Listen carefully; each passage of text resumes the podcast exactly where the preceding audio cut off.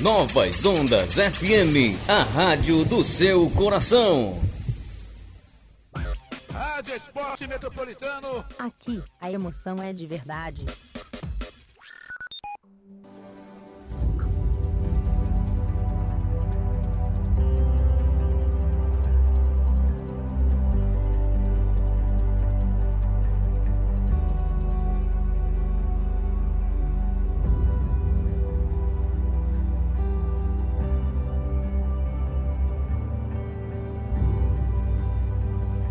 Conexão Tóquio.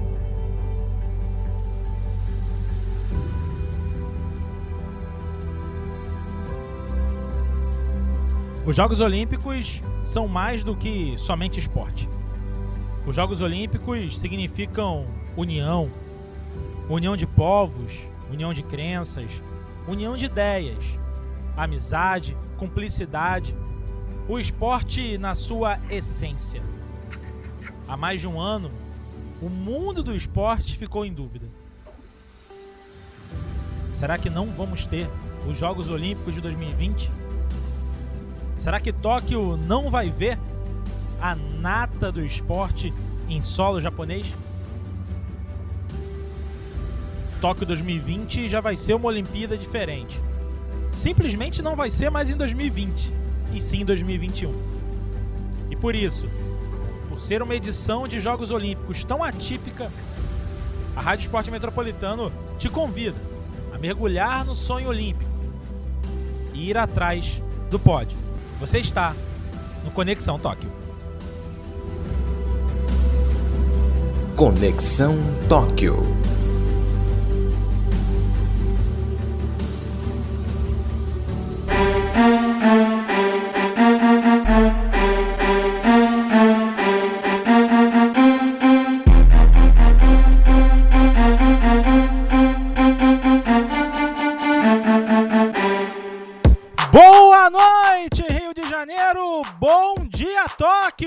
Ao som de baile de favela que ecoou nas arenas em Tóquio. Tá começando o seu 14 episódio do Conexão Tóquio, hoje ao vivo, 7 horas, 1 minutinho. Estamos entrando ao vivo em radioesportemetropolitano.com, pelo aplicativo Rádiosnet e também para você conectado em toda a zona sul do Rio de Janeiro, em 99,5 FM, pela Rádio Novas Ondas. É isso, começaram os Jogos Olímpicos. Olímpicos, depois de muita turbulência, depois de muita indefinição, as competições começaram a rolar do outro lado do mundo. E é claro, a gente vai acompanhar tudo aqui no Conexão Tóquio para você conectado em todo o Brasil pelo site pelo aplicativo e você aqui do Rio de Janeiro conectado em 99,5 FM e para você que está desde do início com a gente no Spotify e também no Deezer FM, nos seus agregadores de podcast preferidos. Meu amigo Edu Gomes, ao som de baile de favela. Muita gente ficou surpresa, a Rebeca falou que ia fazer isso ao som de baile de favela, que ia ter a sua apresentação no solo da ginástica, a gente vai falar um pouquinho depois da ginástica. Mas começaram os Jogos Olímpicos, a história acontecendo na nossa frente e a gente podendo ver muita coisa legal acontecendo lá em Tóquio. Não é isso, Edu Gomes? Muito boa noite. Muito boa noite, Carlos Alexandre. Boa noite a todos que estão nos ouvindo aí mais um Conexão Tóquio. Começou, Carlos. Finalmente chegamos nesse momento tão esperado, que é o momento de realização dos Jogos Olímpicos. A gente que já vem aí no Conexão Tóquio é, em três edições anteriores, trazendo um pouco do panorama, debatendo temas importantes, tendo inclusive um olhar crítico sobre essa realização dos jogos, mas sem deixar de trazer todas as informações mais importantes. Né? Eu acho que nessa primeira semana, Carlos, para nós brasileiros e na Olimpíadas como um todo, nos Jogos Olímpicos como um todo, uma palavra que toca muito é, não só a questão da participação da Rebeca, que trouxe de forma genial, espetacular na sua apresentação é, a música Baile de Favela, mas também com outros temas que a gente vai debater, a questão da Raíssa, que ganhou a medalha ontem, é a questão da representatividade. É uma Olimpíadas que tem trazido com mais à tona essa, esse tema da representatividade em, de, em, diferentes campos, em diferentes meios. Eu acho que isso que a gente tem que trazer com muita ênfase, mais até do que somente os resultados que vão vir, vão acontecer, mas a gente vê como alguns tabus estão sendo quebrados nesses jogos, a começar pela questão de algumas modalidades, da inserção das mulheres, entre outras questões aí. Pois é, né? O número de atletas que representa a bandeira do movimento LGBTQIA+, aumentou bastante. Né? A gente tem também atletas trans pela primeira vez, foi o, o tema do nosso último episódio. E também a gente está tendo a, a Olimpíada da Juventude, os jovens aparecendo e cada vez mais alguns esportes que antes nem eram colocados, né, pensados como, como, como esportes olímpicos estão aí nas Olimpíadas. É o caso do skate, é o caso do surf, é o caso da escalada. Eu ainda tenho desejo de ver futsal e beat soccer, Edu. Confesso para você que eu ia ficar muito feliz se eu visse o futsal e o beat soccer nas Olimpíadas. É, é, é, será que é sonhar demais? É pedir muito ter futsal e beat soccer ou é a cabeça do brasileiro, que são mais duas modalidades aí pra gente brigar pelo ouro? Eu não acho que seja sonho não, Carlos. Assim, eu acho que o Comitê Olímpico Internacional ele tende a cada vez mais olhar para diferentes modalidades. Eu vou dar só um exemplo. No próximo sábado a gente vai ter aqui no Rio de Janeiro, não é muito divulgado, o Campeonato Brasileiro de Pebolim, Totó, que eu inclusive vou cobrir, vai ser em Guapimirim, no Rio de Janeiro. Se você tivesse a noção do quantos atletas de Pebolim no Brasil estão Futebol movimentando... Futebol de botão também, rapaz. Futebol de botão Exatamente. Também. São tantas modalidades que às vezes passam despercebido no senso comum, nos olhos das pessoas como um todo, mas que poderiam estar na agenda olímpica, e o COI começou a olhar com mais calma, com mais atenção nos últimos 30 anos para modalidades que antes, em hipótese alguma, seriam cogitadas. O futsal, o beat soccer, sem dúvida alguma, estão na fila ali, é, no, no batalhão de frente para possíveis novas modalidades em jogos que vão vir no futuro, né? Porque são modalidades já consolidadas internacionalmente, já tem um, uma estrutura de calendário de campo esportivo muito sólida então a tendência é que aconteça assim como aconteceu com o skate, com o surf nesse ano. Então é, seria para nós mais chances de medalha, mas acho que também é um reconhecimento para modalidades que estão já consolidadas a nível internacional, assim como muitas outras que a gente poderia aqui debater. Pois é, pois é. O tempo é curto, a gente tem que falar muito do que está acontecendo em Tóquio e o que a gente sempre começa falando, que é o quadro de medalhas. Assim, surpresa, os Estados Unidos não está na liderança, mas ainda faltam muitas competições que os Estados Unidos, inclusive, são papa título. Nesse momento, o Japão lidera o quadro de medalhas com oito medalhas de ouro, duas de prata e três de bronze, seguido pelo Estados Unidos com sete de ouro, é, três de prata e quatro de bronze. A China vem na quinta colocação com 6 de ouro, 5 prata, 7 bronzes. O Comitê Olímpico Russo, a Rússia está suspensa né, dessa, dessa edição de Jogos Olímpicos por conta do escândalo de doping. Para alguns atletas é, é acabar é, não, não sendo é, prejudicados né, é, é, pela, por esse escândalo, competem sobre a bandeira do Comitê Olímpico Russo na quarta colocação. Grã-Bretanha é a sexta, com três ouros, três pratas e um bronze. A Coreia do Sul é a sexta, é, aí a gente tem como destaque na 16 colocação o país sul-americano mais bem colocado, que é o Equador, que tem uma medalha de ouro. Na 16 colocação também empatado, a gente tem a Filipinas, que hoje conseguiu a primeira medalha de ouro da sua história no levantamento de peso feminino. Primeira medalha de ouro da história das Filipinas. E o é, é, Brasil está na 26 colocação, atrás de países, inclusive, como Taipei chinês, Uzbequistão, Hong Kong, mas enfim, a gente espera que algumas medalhas aí ainda apareçam para o Brasil. O Brasil, nesse momento, na 26 colocação, com duas medalhas de prata e uma de bronze. Alguma coisa a destacar desse início, nesse quadro de medalhas, Edu? É, eu acredito que, como você falou, ainda é um cenário muito incipiente para a gente definir é, o que vai ser o final do quadro de medalhas. É sempre muito importante a gente destacar também, né, Carlos, que por mais que a gente faça essa contabilidade como forma também de ter uma noção do desempenho do país como um todo, é, o quadro, a contagem do quadro de medalhas não é uma contagem dita oficial, né? O Comitê Olímpico Internacional ele não faz uma contagem para determinar uma classificação propriamente dita, mas a gente sempre costuma a ter essa noção a partir dessa contagem, como forma também de tentar ter um termômetro, né, do quanto o país avançou ou não. Então, acho que o mais importante de saber nesse momento se o Brasil está em 20, 25, até porque a medalha de ouro tem muito peso, né? Então, o Brasil está atrás de países que às vezes só ganharam uma medalha, só que foi uma de ouro. Aí se o Brasil vem a ganhar um ouro que deve vir a acontecer em algum momento, ele já consegue pular mais para frente nesse quadro. Só que eu acho que o mais importante é a gente ver o quanto a gente avançou em relação ao passado, né? O quanto a gente avançou em relação a Rio 2016, a Londres 2012. O Brasil vem numa crescente de melhoras do quadro de medalha nas Olimpíadas anteriores, né? E a expectativa é chegar pelo menos nas 19 medalhas que tivemos no Rio de 2016, né? Vamos acompanhar. Vai, não é fácil, a gente está numa Olimpíada extremamente atípica, mas é, atletas de qualidade para alcançar isso a gente tem.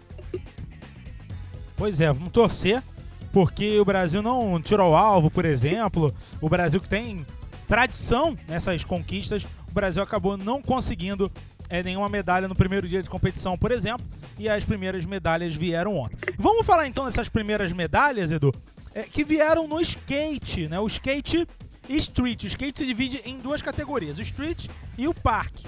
Né? A, a modalidade street imita, né? É, é, coisas que a gente tem na rua, né?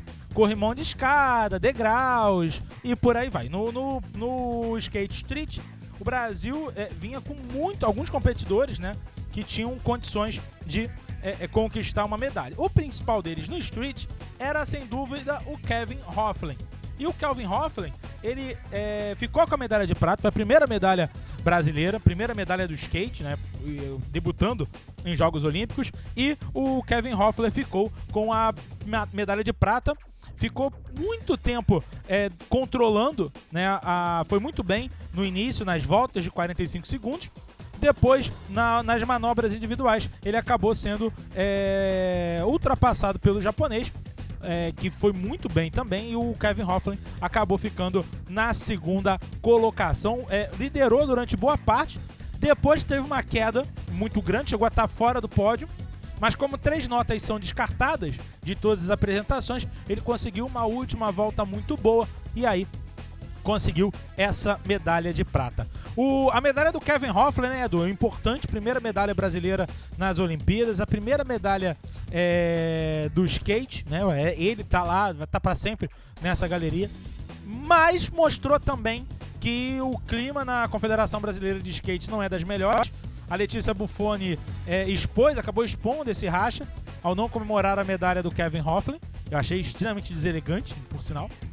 Enfim, mas mostrou também que o skate brasileiro é muito respeitado no mundo todo e no skate park a tendência é que mais medalhas possam vir para o Brasil. As competições do Skate Park vão acontecer no dia 3 e 4 de agosto, ou seja, já na semana que vem. Qual foi a sua análise? O que você conseguiu ver da medalha do Kevin Hoffman, medalha de prata, primeira medalha brasileira nesses Jogos Olímpicos, Edu?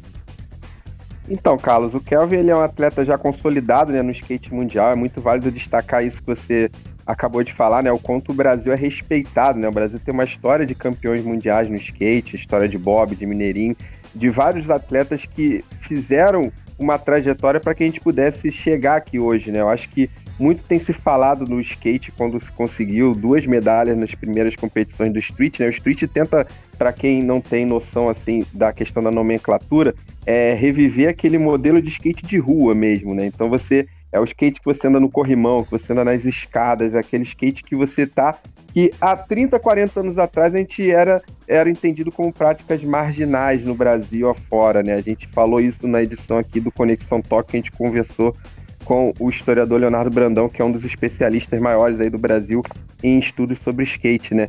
E é uma modalidade então jovem no sentido de construção de um campo esportivo, de um campo profissional, mas que já tem há pelo menos 20 anos para cá se consolidado como o Brasil se consolidado como um país referência nas práticas dos, das modalidades diversas dentro do skate, nos mundiais, nos X Games e o Kelvin ele é no street uma referência nesse sentido, né? E trouxe essa, essa posição de centralidade que ele vem ocupando para dentro da, da, da modalidade, para dentro da, da participação dele nos Jogos Olímpicos. É a estreia do skate, assim como do surf, nos Jogos Olímpicos agora nessa edição de Tóquio. Então o Brasil já conseguiu abocanhar a medalha logo na primeira edição em que temos essa modalidade. Agora, o Kelvin também explicitou os problemas internos que tem, que isso, o, o Carlos, até para a gente entender como se dá a formação de um campo esportivo em determinada modalidade, é comum que ocorra. Eu vou dizer que é comum, por mais que muitas das vezes essas tensões podem vir atrapalhar, né? Mas o que, que eu digo que é comum?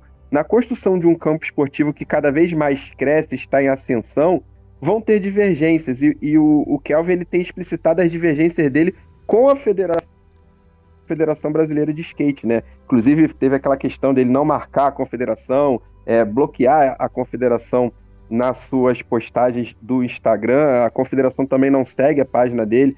Teve essa questão da Letícia Buffoni, que é uma das principais atletas do skate feminino brasileiro, que não teria comemorado. Depois ela veio também na sua rede social, gravou um vídeo falando que não é que ela não comemorou, mas que ela é, é, ficou muito feliz com a medalha do Kelvin, mas o Kelvin ele tem um posicionamento de distanciamento, segundo ela, em relação aos outros atletas que fazem parte da, da equipe brasileira de skate. Então, assim, ele é um do atleta, segundo a Letícia, que anda sozinho. Mas ali é perceptível que vai além essa questão do Kelvin, né? É perceptível que ele já se colocou contrário a alguns posicionamentos da federação, da Confederação Brasileira. Já, o pai dele já se posicionou no sentido de dizer que era necessário mais investimentos. Então, foi ao mesmo tempo que pode parecer uma picuinha ali interna de disputas de federação, confederação e atletas, também tem uma explicitação da necessidade de investimento mesmo no campo, né? Foi um pouco de crítica que ele colocou também. O que não quer dizer que investimentos não, não estão acontecendo de várias formas, né?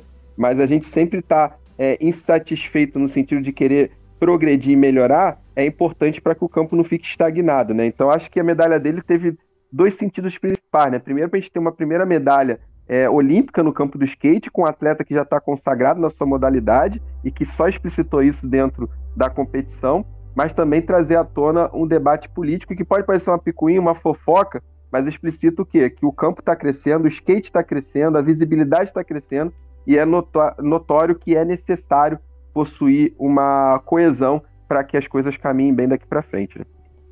Bom, e agora a gente vai falar, eu acho que da, da, da, parada mais legal que aconteceu até agora nessas Olimpíadas, é, que foi no skate é, é, street feminino.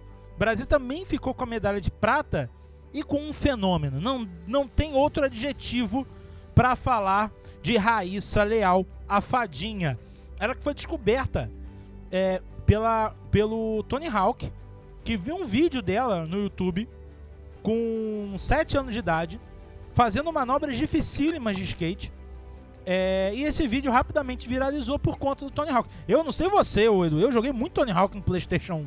Joguei Muita muito, coisa. joguei muito Tony Hawk no PlayStation 1. Então o cara é lento, o cara tem um videogame com o nome dele. Então o cara olhou pra, pra Raíssa Leal, viu a, a, a, o vídeo da Raíssa Leal, isso viralizou.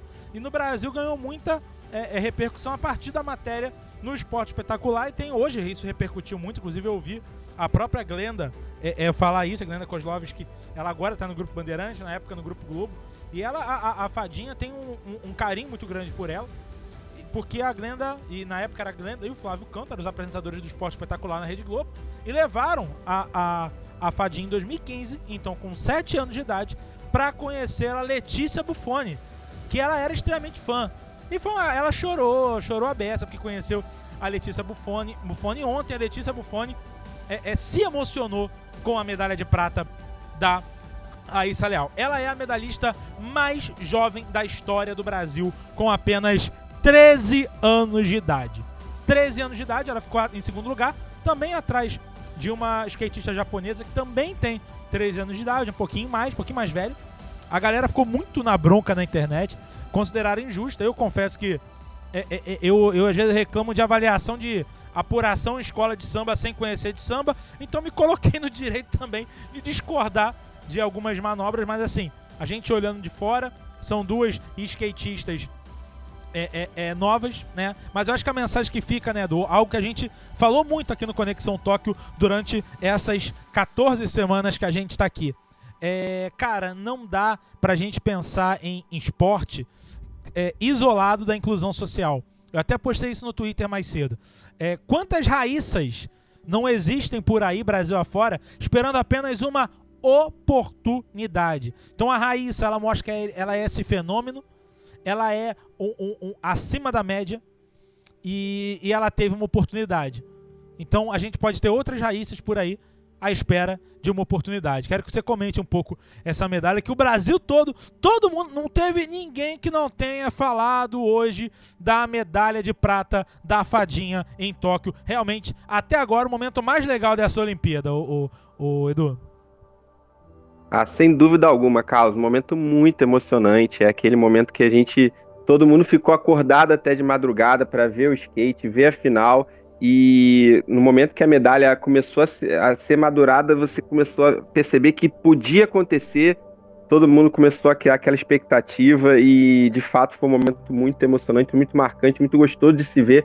É, não só pela questão de ser uma brasileira, mas de ser é, uma modalidade que, como eu falei outrora, não estava nem cogitado nos Jogos Olímpicos. É a primeira edição, a gente tendo feminino, as mulheres se colocando ali de uma posição é, muito coerente no sentido de, de representatividade mesmo. Acho que é por isso que eu falei no início do programa o quanto a palavra representatividade tem sido marcante nesse início de jogos. Você tem uma Raíssa que representa a juventude, representa as mulheres, representa essa ideia da inclusão social, como você falou, é, que é você trazer essa ideia do esporte com educação. A Raíssa ela tá na escola, ela tem 13 anos, mas ela tá lá em Tóquio disputando os Jogos Olímpicos, né?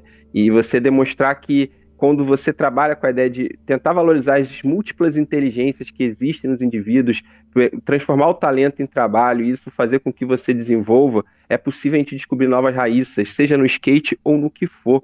Seja, é, é, a gente tem uma gama de possibilidades no mundo esporte, no mundo artístico, que muitas das vezes são negligenciadas ou ficadas em segundo plano, eh, simplesmente por não ter incentivo, por não ter possibilidade de colocar aquilo para fora, de externar esse possível talento que muitas pessoas aí, muitas raíças têm pelo Brasil, né? E de fato, é, fica muito subjetivo aqui a gente debater a questão da justiça das notas ou não. A gente tem é, a Raíssa é mais jovem brasileira a ganhar uma medalha, uma medalha olímpica na história, terceira na história a ganhar mais jovem a ganhar uma medalha olímpica de todos os países. A japonesa que ficou em primeiro também tem 13 anos, a que ficou em terceiro tem 15, 16 anos. Então, assim, é, a juventude estava muito presente. A gente viu que a marca da juventude foi e por méritos, porque a gente tinha, por exemplo, um trio de meninas é, de mulheres, que no caso a Raíssa é uma menina, mas a gente tinha a Letícia Buffoni, a Pamela Rosa, Pamela que já são que tava com o tornozelo gigante, né? Foi pro sacrifício. Exatamente, um sacrifício total e que fizeram um trabalho excepcional. Foram oito finalistas, a Letícia ficou em nona, a Pamela em décimo. Com o, machucada, extremamente contundida, né? É, Letícia e Pamela, que são skatistas já é, consolidadas no cenário internacional de skate, com conquistas mundiais, é, em Campeonato Mundial, em X Games, participações históricas e que desde 2019 para cá, a Raíssa com 11 anos começou a competir mais né, nas competições de alto rendimento profissional, é, começaram a ter a Raíssa como uma possibilidade, né? E é muito legal essa, essa cena que você citou da Raíssa conhecendo a Letícia Buffoni. A Raíssa, gente, nasceu em 2008. É, é, muito louco. A gente tá falando cê de uma lembra, menina realmente. Você lembra daquele gol do Cabanhas? Então. A, a, Sim, a, naquela é, naquele ano. A, Raiz tava, tava, tava nascendo naquele ano. é, quando tava tendo a Olimpíada, uma coisa que foi até pensado ontem na transmissão, né? É, dos jogos. Em 2008 a gente teve Pequim, a Raíssa estava nascendo. Em 2012 exatamente. a gente teve Londres, a Raíssa estava com 4 anos, então a gente não tem noção ainda até que ponto ela vivenciou na mente dela é, os jogos de 2012, né? 2016 talvez tenha sido no Rio de Janeiro o primeiro Jogos Olímpicos que a Raíssa tinha uma noção exatamente, só que ali ainda muito pequena, com oito anos.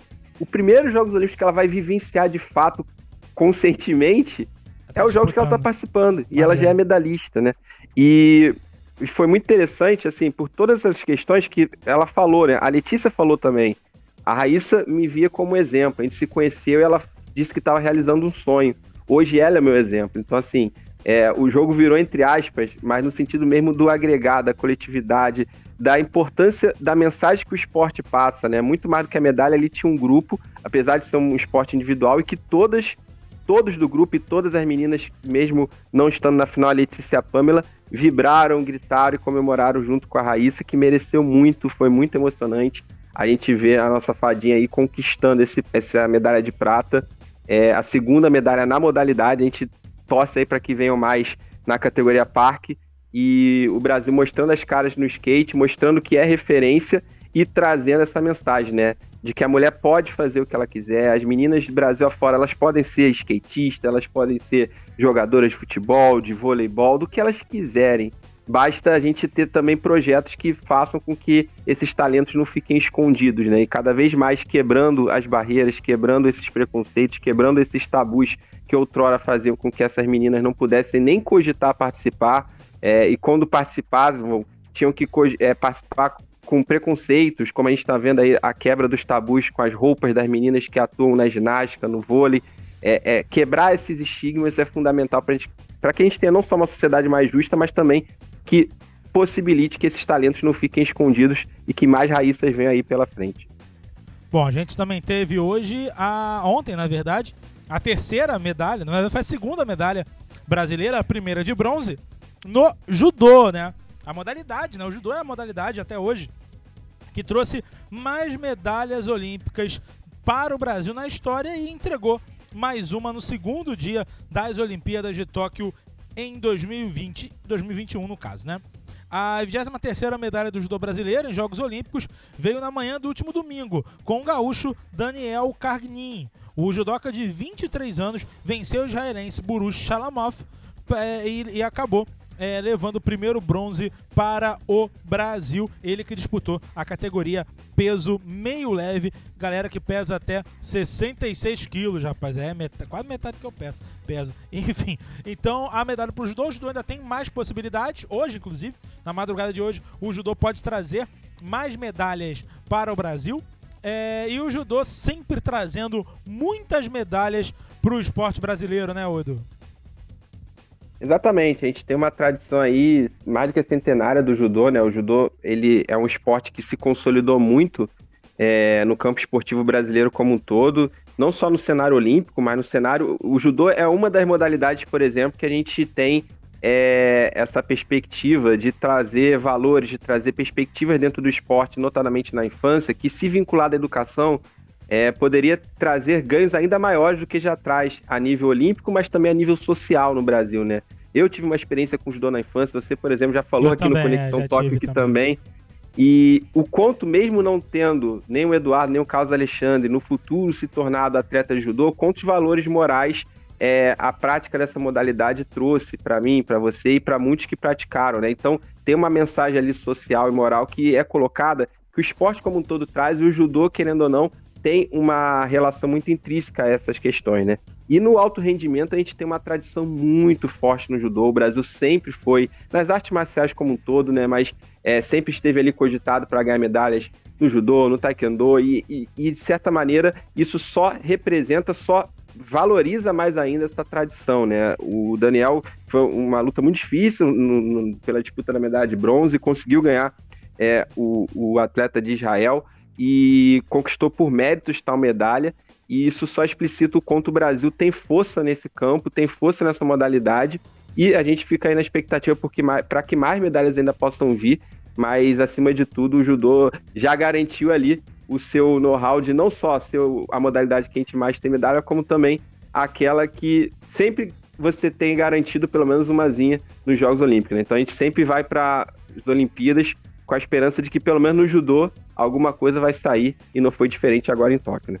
Verdade, verdade. Medalha brasileira, três medalhas brasileiras, portanto, até agora nos Jogos Olímpicos, até essa segunda-feira, dia 26 de julho de 2021. Uma rápida pausa aqui no Conexão Tóquio. Em três minutinhos a gente tá de volta. Você fica com a gente em radioesportemetropolitano.com e Novas Ondas FM 99,5. Você conectado também pelo aplicativo Rádiosnet. Não sai daí, a gente já volta. Rádio Esporte Metropolitano. Rádio Novas Ondas FM. Aqui a emoção é de verdade.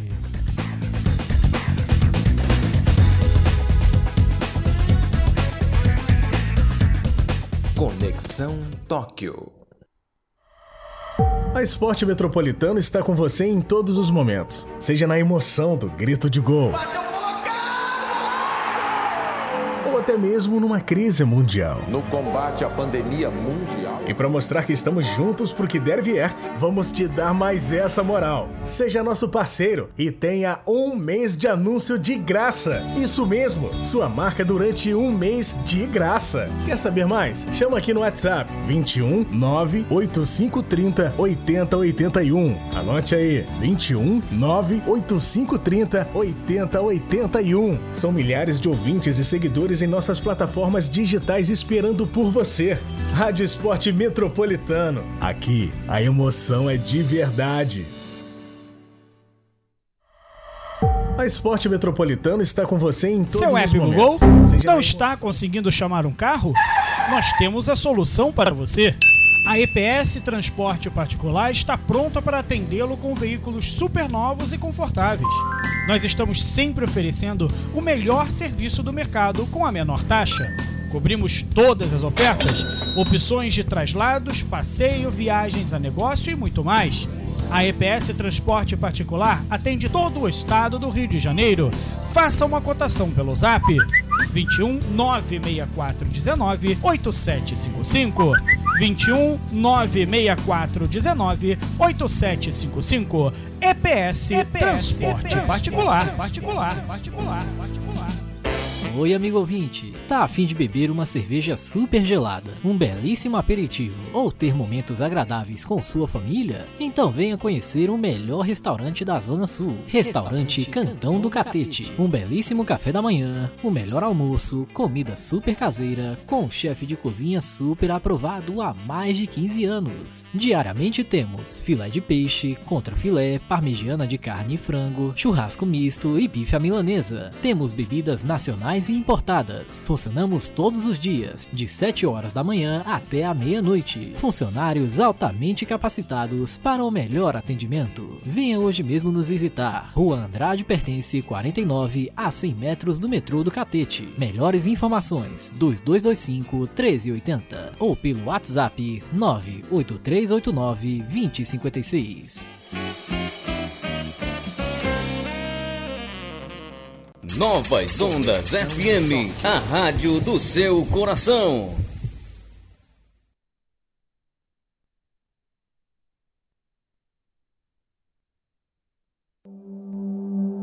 Conexão Tóquio. 7 horas 30 minutos. Estamos de volta aqui no Conexão Toque dessa segunda-feira, dia 26 de julho de 2021. Estamos aqui falando da primeira semana de competições nos Jogos Olímpicos de Tóquio. E hoje, hein, amigo? E hoje o vôlei, hein? O vôlei, rapaz. Hoje o vôlei tirou, fez um teste para cardíaco, como diria um certo narrador. Que partida! O Brasil venceu a Argentina de virada, 3 sets a 2. Esteve muito próximo de perder o quarto set. Conseguiu uma vitória é, é, muito emocionante na base da raça mesmo, na base da força.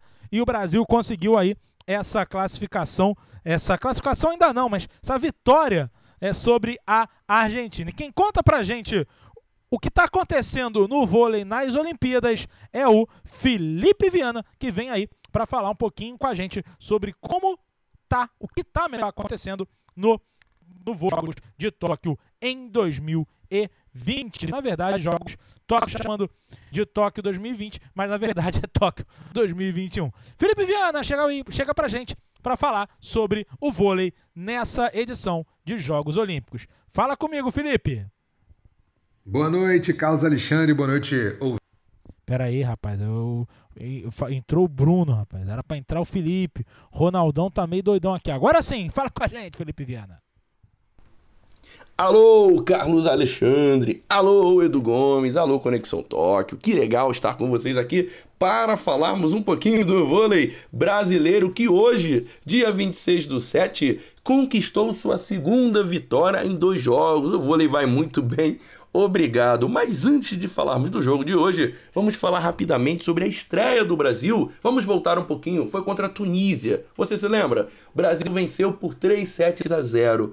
Mas os comentários não foram em torno de uma superioridade brasileira, não. Foi em torno de um certo relaxamento, digamos assim, da seleção, que começou extremamente sonolenta, mas venceu.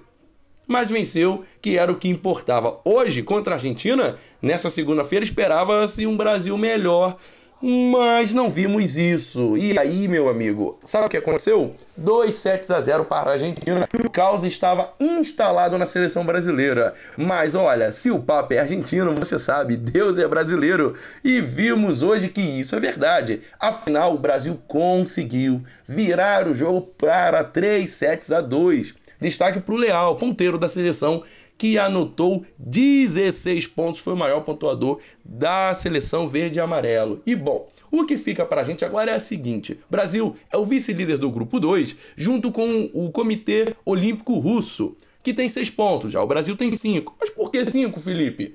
Porque o Brasil foi até o tie-break, então a vitória não vale 3 pontos, vale 2. E aí o Brasil agora enfrenta Estados Unidos, Brasil enfrenta França e também enfrenta a própria Rússia.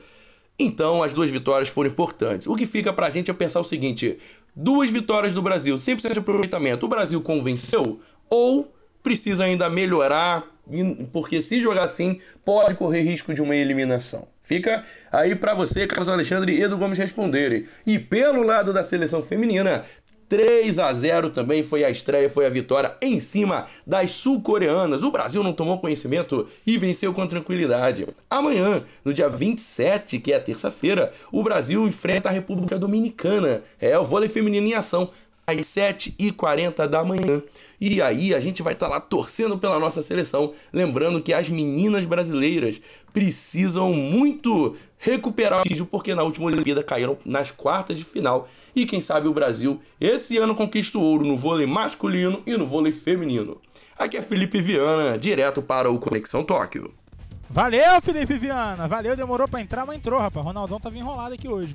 Enfim, mas foi, hein, foi o Felipe Viana trouxe pra gente as informações do vôlei. Falando primeiro do vôlei masculino, Edu, eu sei que você assistiu parte do jogo, estávamos juntos no grupo, né, falando sobre o jogo. Foi um jogo dificílimo. Agora, Brasil não pode errar tanto. É claro que a, a defesa argentina hoje estava inspirada. Aquele Facundo Conte, aquele Solé, rapaz, joga uma barbaridade. O Cote também, que é o levantador da Argentina, jogou muito. Mas o Bruninho teve abaixo, o Leal demorou a entrar no jogo. Né? O, o saque brasileiro, o Brasil só foi fazer um ace no quarto set. É claro, ganhou. Ganhar é bom. Ganhar da Argentina é melhor ainda, amigo. Mas é bom colocar as barbas de molho, que contra, contra a Tunísia passou sufoco com uma seleção fraquíssima, venceu por 3 sets a 0 mas os três sets com alguma dificuldade, principalmente o primeiro set.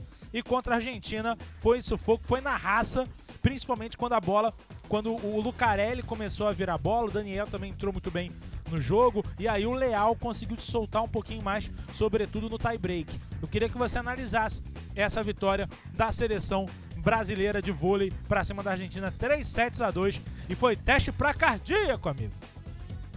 Bota cardíaco nisso, Carlos. Hoje foi aquele típico jogo que quem não tem um coração aí preparado é melhor não assistir, ver o resultado só depois, porque de fato foi um jogo que pegou fogo, né? E para quem é mais pessimista, talvez tenha parado de ver o jogo no decorrer da partida, quando já estava 2 a 0 para a Argentina, 2 sets a 0 sem expectativas que o Brasil pudesse virar, né? Como o Felipe destacou, a vitória no tie-break traz menos pontuação, né? O Brasil agora tem cinco pontos é, na chave, que é muito complicado, né? Ainda tem três adversários muito difíceis, né? O Comitê Russo tem a França e Estados Unidos, que são sempre seleções muito fortes no voleibol masculino, né?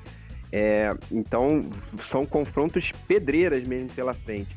Mas é melhor você ganhar menos pontos com a vitória do que você não ganhar ponto porque foi derrotado, né? Então o Brasil tinha tudo para perder o jogo de hoje.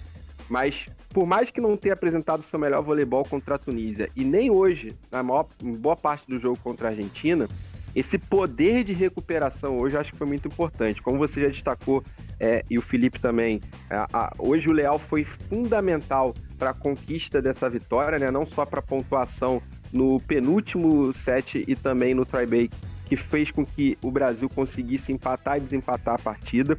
Eu destaco também dois jogadores que são para mim fundamentais nessa equipe, que são o Lucarelli e o Wallace. Eu acho que quando os dois estão bem, que não tem sido sempre, mas quando estão bem, o Brasil é um time completamente diferente. Então, assim, no primeiro jogo a gente teve a entrada do Douglas, que inclusive virou um fenômeno nas redes sociais, né? O Douglas foi muito importante para conseguir o Brasil conseguir aquela mudança de virada de chave, conseguir a, a vitória com mais tranquilidade nos dois últimos sets é, contra a Tunísia. E hoje foi muito importante a posição do Leal e quando o Lucarelli começou também a se encontrar, acertar os saques, acertar as cortadas. Então é, é fundamental que o Brasil se encontre nesse sentido, né? Foi importante acontecer isso logo no segundo jogo contra um rival que é a Argentina, que é válido destacar também. A Argentina tem crescido muito no voleibol. Se a gente recorda 20 anos atrás, naquela geração do Bernardinho ainda começando ali entre os ciclos de Sydney para Atenas 2004 e de Atenas 2004 para Pequim 2008, o Brasil enfrentou várias vezes a Argentina em Liga Mundial e, e depois em várias competições e sempre sapecava a Argentina. É, mas a, Argentina, a Argentina ganhou uma medalhazinha nossa. Seul. Nos Jogos de Seul em 88, ganhou Não, medalha sim, de bronze sim. em cima da gente. Então, é, e, e, e, nos Jogos Olímpicos, em relação às seleções sul-americanas, o Brasil só enfrentou a Argentina. Não, inclusive é equilibrado o confronto. Hoje foi a oitava vez que se enfrentou a Argentina, quinta vitória brasileira e tem três argentinos. Então não é um confronto que é é, o Brasil sempre ganhou. Mas o que eu quis dizer é que nos últimos 20 anos, a Argentina tinha dado uma queda nessa questão de disputa de, de medalha, de disputa de alto rendimento com as grandes seleções. Só que de Pequim para cá voltou com muita força. A seleção argentina nos últimos 10, 12 anos tem sido referência, é de longe a sul-americana mais forte junto com o Brasil. Então hoje foi a explicitação disso, né? E deixou como um alerta, porque o Brasil ainda tem três pedreiras pela frente no grupo Passam quatro, é verdade, para a próxima fase, mas como detentor aí, atual campeão olímpica 2016 no Rio, querendo manter essa medalha de ouro, é bom a seleção logo acordar, dar uma chacoalhada e ver, e ver se com esse 3 a 2 o time realmente acorda e entra no clima olímpico que ele tá precisando. É, porque além, além disso, né? Você tem também, são praticamente cinco seleções brigando por quatro vagas. A Tunísia praticamente não vai chegar e a Argentina ficou numa situação complicada porque perdeu os dois jogos. Rapidinho, já são 7 horas, 40 minutinhos. Você ouvindo a gente ao vivo em radioesportemetropolitano.com e também é, pela Nova Zonas FM 99,5 FM em toda a Zona Sul do Rio de Janeiro. Seja muito bem-vindo. E você ouvindo a gente pelo Spotify, pelo Deezer FM e pelo seu agregador de podcasts preferido. Ô, rapidinho, ô, ô, meu amigo Edu Gomes. O vôlei feminino estourou muito bem contra a Coreia do Sul. Inclusive, o primeiro set, 25 a 11. Seleção feminina, tá, até porque o trabalho do, do, do José Guimarães ele é um pouco mais. O Renan Delzotto chegou nesse ciclo. O José Roberto Guimarães já está há um tempo. Então, o vôlei brasileiro no feminino parece que quer se recuperar da, da do, chamar de fracasso é forte, mas não foi bem nos Jogos do Rio. O, o, time masculino também não ia bem, foi se recuperando ao longo da competição e conseguiu o bicampeonato olímpico. Eu queria que você analisasse rapidamente, um minutinho, o vôlei feminino, pra gente falar um pouquinho do futebol. Não, perfeito. E assim, o vôlei feminino, a gente vem de um histórico recente que gerou decepções, mas quartas de final é sempre. Competição que tem quartas de final é sempre muito complicado, né? Porque você tá, em nível de Olimpíada, você tá próximo de chegar numa disputa de medalhas, porque você chegando numa semifinal, no mínimo bronze, você vai disputar, mas ao mesmo tempo, se você perde, você tá fora. Foi o que aconteceu com a seleção feminina em 2016, mas tem que lembrar que o trabalho é, do Zé Roberto é fenomenal. Foi medalha de ouro em Londres 2012, foi medalha de ouro em Pequim 2008. Reacendeu a chama dessa seleção feminina que tinha passado por altos e baixos um pouco antes e agora está tentando reconquistar esse espaço de brigar por medalhas. A seleção ganhou muito bem o primeiro set contra a Coreia do Sul, teve um alto e baixo ali no segundo set, mas equilibrou, conseguiu é, vencer com tranquilidade e depois no terceiro set só confirmou a superioridade. Um adversário, assim como no masculino para a Tunísia, muito inferior, ainda não é um teste magnífico para a gente saber o termômetro dessa seleção, mas eu gostei muito da atuação inicial, por mais que tenha tido notadamente no segundo set alguns altos e baixos, que é normal numa estreia, e eu gostei muito da, da Rosa Maria, que foi similar ao Douglas no primeiro jogo, né? Que entrou no segundo set, deu nova cara para a equipe quando estava ali precisando e consolidou a vitória. Então vamos acompanhar a próxima partida, mas a seleção feminina tem tudo aí para quem sabe brigar por mais uma medalha que não veio no Rio 2016, mas que pode vir agora em Tóquio. É, rapaz, é, é notícia de agora. Tá rolando oitavas de final do surf. O Gabriel Medina vai enfrentando o francês Michel Bourret. Nesse momento, Michel Bourret vai vencendo por 2,67 contra 1,13. Acabou de começar. O mar não tá muito bom, tá muito baixo o mar, mas estão aí tentando. A bateria acabou de começar na medida que as coisas forem acontecendo. A gente vai te atualizando aqui no Conexão Tóquio. 7 horas e 42 minutos. Vamos falar um pouquinho do futebol?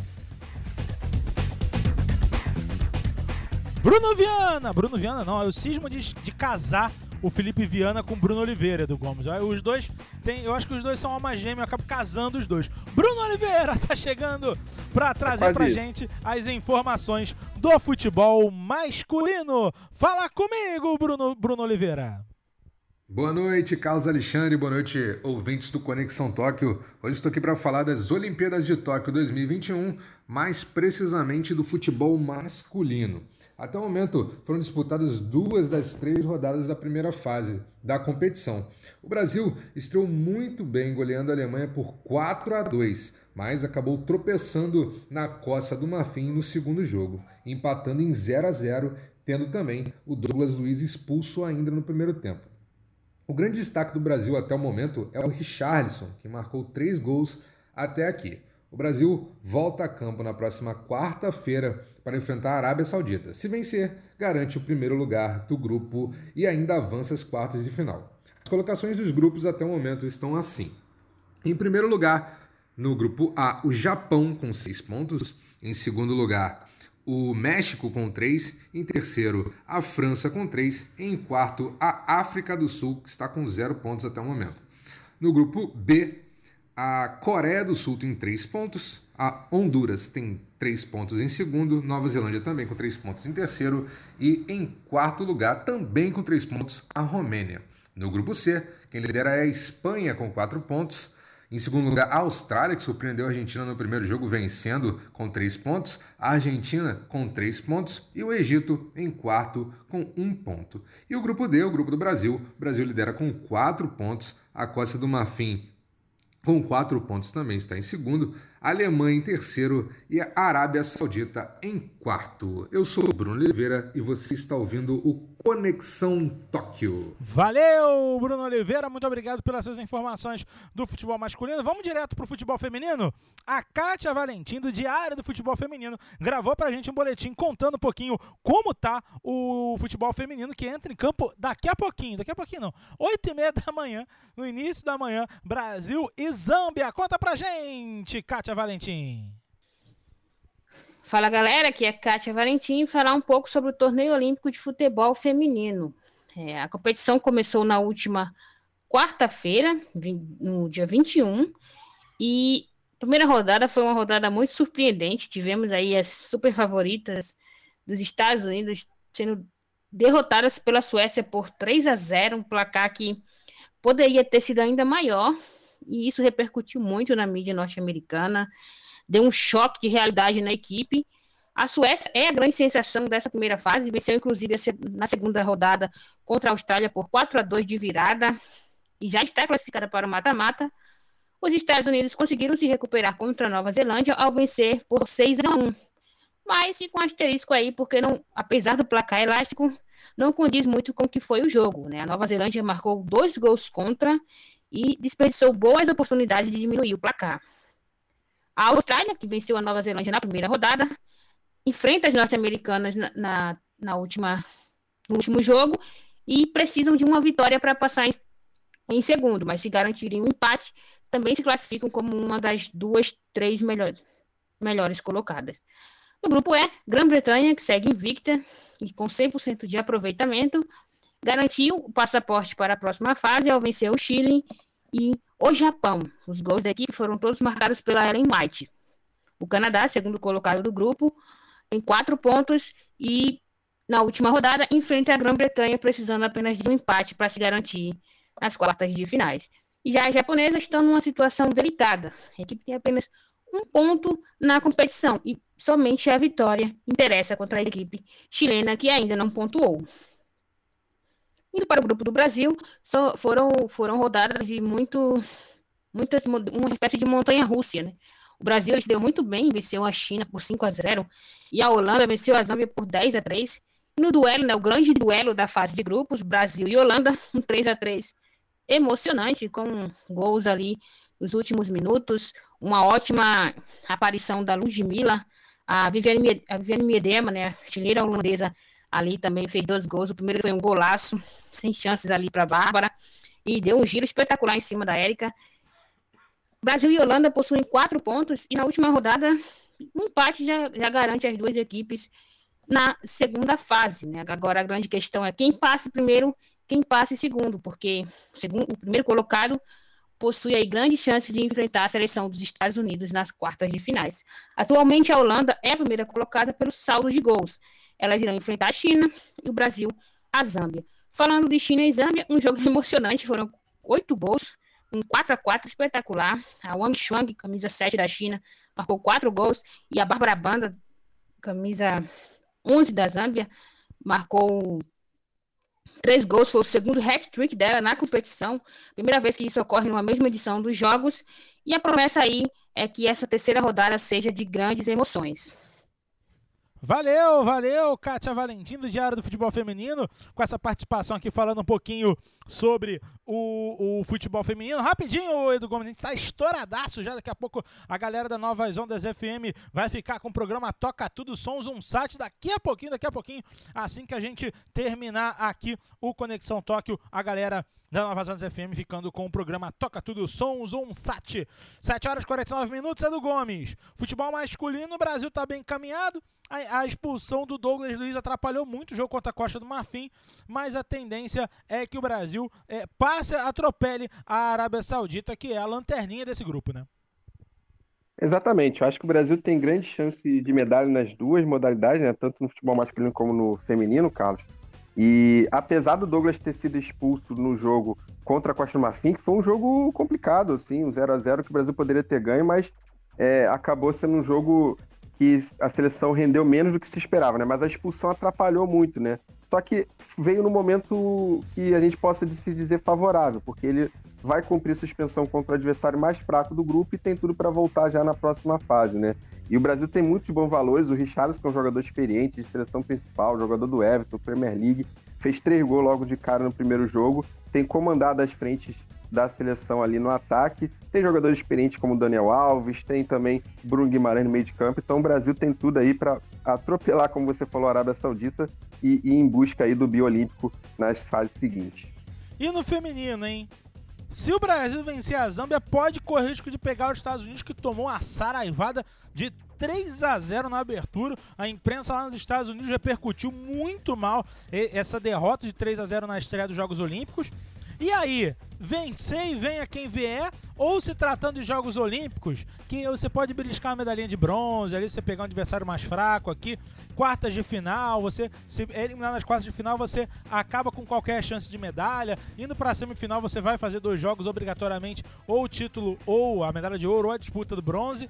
É, vale a pena, de repente, tirar o pé para não enfrentar os Estados Unidos, ou isso é muito feio?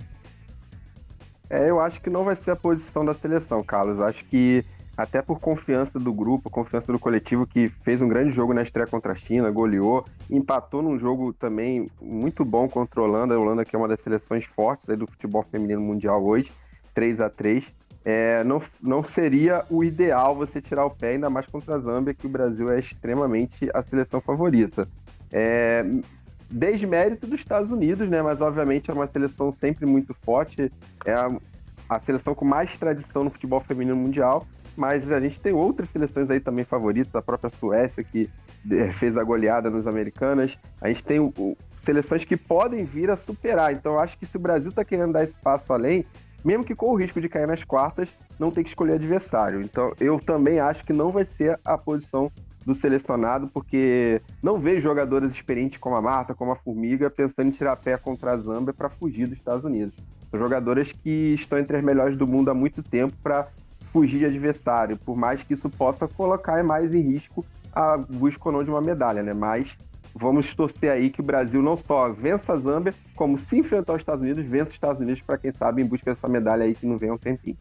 Pois é, pois é, o Brasil que beliscou o ouro duas vezes, tem duas medalhas de prata na história do futebol feminino. E agora, guerreiro, sobe o som, sobe o som, Ronaldão.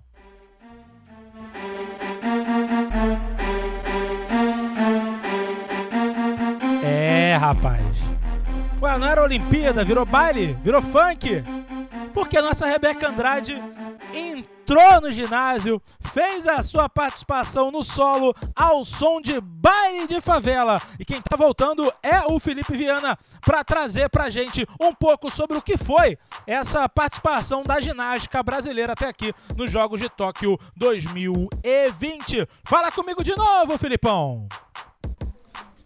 Alô, Carlos Alexandre! Alô, Edu Gomes! Eu voltei, Conexão Tóquio. Voltei para falar dessa vez de ginástica. E você sabe, ginástica artística e Brasil dá super certo, é uma baita dupla e uma seleção, um país que já teve Daniel Hipólito, Daiane dos Santos, Luiz Aparente, Diego Hipólito, não poderia ser diferente nas Olimpíadas de Tóquio de 2020, mas que estão ocorrendo em 2021. O Brasil tá com tudo, o Brasil tem grandes chances de medalha. Isso porque é o seguinte, ó, o Arthur Zanetti vai em busca da inédita terceira medalha olímpica para o país, para o nosso país. Ele está na final das argolas. Caio Souza, por sua vez, está na final do salto sobre o cavalo, que agora se chama apenas salto, e também está na final do individual geral. Junto com ele no individual geral está o Diogo Soares, garoto de 19 anos, o time Brasil voando, voando muito alto nas Olimpíadas de Tóquio. E preste atenção, ó, o individual geral vai ocorrer dia 28, quarta-feira, depois de amanhã, às 7h15, horário de Brasília. Lembrando que quem está no individual geral masculino é o Caio Souza, como falamos há pouco, e o Diogo Soares. Bom, já a final das argolas e a final do salto, onde estará, estarão Arthur Zanetti, respectivamente, e Caio Souza, será no dia 2 de agosto, a partir das 5 horas da manhã, horário de Brasília. Bom, já do lado feminino, tem nome e sobrenome Rebeca Andrade. Voou, voou muito. Rebeca Andrade brilhou muito ao som de baile de favela nas Olimpíadas de Tóquio. A ginasta brasileira, preste atenção, hein? Ela está na final do salto, ela está na final do individual geral e está na final do solo. Para se ter uma ideia, ela ficou apenas de Simone Biles Simone Biles, que é uma extraterrestre da ginástica artística olímpica mundial, então digamos que a Rebeca, entre os mortais, foi a melhor ginasta. Ela volta a competir no dia 29 com o individual geral, como falamos, e no dia 1 de agosto para o salto e no dia 2 de agosto no solo. E para fechar a participação brasileira, Flavinha Saraiva, que por sinal machucou o tornozelo, saiu chorando, não conseguiu disputar o solo, terá oito dias, ou seja, ela vai ter até o dia 3 para se recuperar e tentar, quem sabe, um ouro ou uma medalha de bronze, enfim, de prata. Portanto, o Brasil subir ao pódio na competição de ginástica. Bom, Ficamos por aqui, eu, Felipe Viana, diretamente, e um abraço para vocês do Conexão Tóquio. Rapidinho do Gomes, 7 horas e 56 minutos, estamos caminhando para a nossa parte final. Ah, daqui a gente vai falar um pouquinho de basquete e de outros esportes. É, meu amigo Edu Gomes, Rebeca Andrade, amigo, quem estava parado quietinho na poltrona, Rebeca Andrade entrou no, no, no ginásio, já começou a mandar o passinho, né, Edu? Exatamente. Quem está acostumado com a cultura popular do funk do Rio de Janeiro, do Brasil, não ficou parado na apresentação da Rebeca no solo. Rebeca que conseguiu cravar aí vaga em três finais. A Flavinha também heróica, é, mesmo se machucando, conseguiu pelo menos uma final. Vão representar o feminino, assim como o Caio, o Diogo e o Zanetti vão representar o masculino nas finais. Então o Brasil, mais uma vez aí, sempre com grandes expectativas na ginástica. A gente sempre, eu sempre penso que a gente foi é, a gente sempre tem muitas mais chances de medalhas do que a gente consegue na ginástica. O Brasil tem uma escola de ginástica muito boa e tradicional de muito tempo. Então eu acho que a gente pode sim hoje é, criar a expectativa de até mais medalhas do que a gente normalmente ganha, mesmo com todos os problemas e percalços que tiveram. E o discurso da Rebeca também que ela deu, falando sobre a questão da representatividade, do, da roupa que as mulheres usam na ginástica, do quanto isso é importante esses discursos serem desconstruídos, foi muito importante, cara representatividade é tudo. Tanto com baile de favela, representação da cultura é, é, do funk, da cultura da favela, às vezes marginalizada. Muito importante o discurso da Rebeca e também a gente parar com essa objetificação do corpo feminino, que é muito comum em alguns uniformes, já não é de hoje. Vamos falar do basquete? Emanuel Martins está chegando para falar com a gente sobre o basquete. Como é que tá o basquete olímpico, Emanuel? Muito boa noite. Boa noite, Carlos Alexandre. Boa noite a todos os participantes do programa Conexão Tóquio e também aos nossos ouvintes da Rádio Esporte Metropolitano. Vamos iniciar falando do basquete de quadra, no basquete masculino. Primeiro no grupo A, onde a República Tcheca venceu o Irã e tivemos também a primeira surpresa, né, entre aspas, é, nesse grupo, a França venceu os Estados Unidos por 83 a 76. Destaque para Evan Fournier com 28 pontos. jogador que joga no Boston Celtics, é um astro também da NBA. É, os norte-americanos, no último período, né, faltando 3 minutos, tomaram uma corrida de 14 a 0 da França, né, acabaram tomando a virada e perdendo o jogo. Grupo B, Austrália e Itália venceram também seus jogos né, contra a Nigéria e a Alemanha, respectivamente. A Austrália vive uma excelente fase, né? Venceu um amistoso até contra a seleção norte-americana, vive uma boa fase uma expectativa por uma medalha. E também a Espanha, no grupo C, iniciou muito bem, venceram os donos da casa, venceram a seleção japonesa pelo placar de 88 a 77, uma boa vitória. A Eslovênia venceu a Argentina e eu queria muito falar disso porque teve uma marca sendo quebrada, né? Luka Doncic fez 48 pontos, foi o principal destaque da partida, ele que joga no Dallas Mavericks, joga na NBA, é, e, ela, e, ele acabou fazendo é, esses 48 pontos quebrando uma marca, né? Ele é o segundo jogador com maior marca em Jogos Olímpicos, só atrás apenas do brasileiro Oscar Schmidt, que na seleção brasileira fez 55 pontos. No basquete feminino tivemos apenas dois jogos no grupo A. A Espanha venceu a Coreia do Sul e a Sérvia venceu o Canadá. Lembrando que a seleção brasileira masculina e feminina não se classificaram para os Jogos Olímpicos de Tóquio, nem também do, do que a gente vai falar agora, que é o basquete 3x3, onde temos os Estados Unidos dominando na seleção. A seleção feminina vai dominando, fez seis jogos e venceu os seis, está com 12 pontos, já está classificada para a próxima fase. E também a Sérvia liderando, tem 100% de aproveitamento, venceu também seus seis jogos, então vai muito bem essas duas seleções. E é esse meu destaque, Carlos Alexandre. Grande abraço. Valeu, Emanuel. Rapidinho, Matheus Souza trazendo pra gente destaque de outros esportes também com participação brasileira. Fala comigo, Matheus. Olá, Carlos e amigos ligados aqui no nosso Boletim Olímpico. Vamos trazendo as notícias da seleção brasileira nas Olimpíadas de Tóquio 2020. Começando com vitória da dupla feminina de tênis.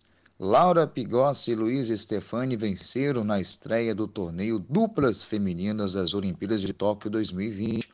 As brasileiras, que são favoritas, derrotaram as canadenses Gabriela Dobrowski e Sharon Fishman por 2 sets a 0 nas parciais de 7 a 6 por 3 e 6 a 4 em cerca de 1 hora e 33 minutos de jogo.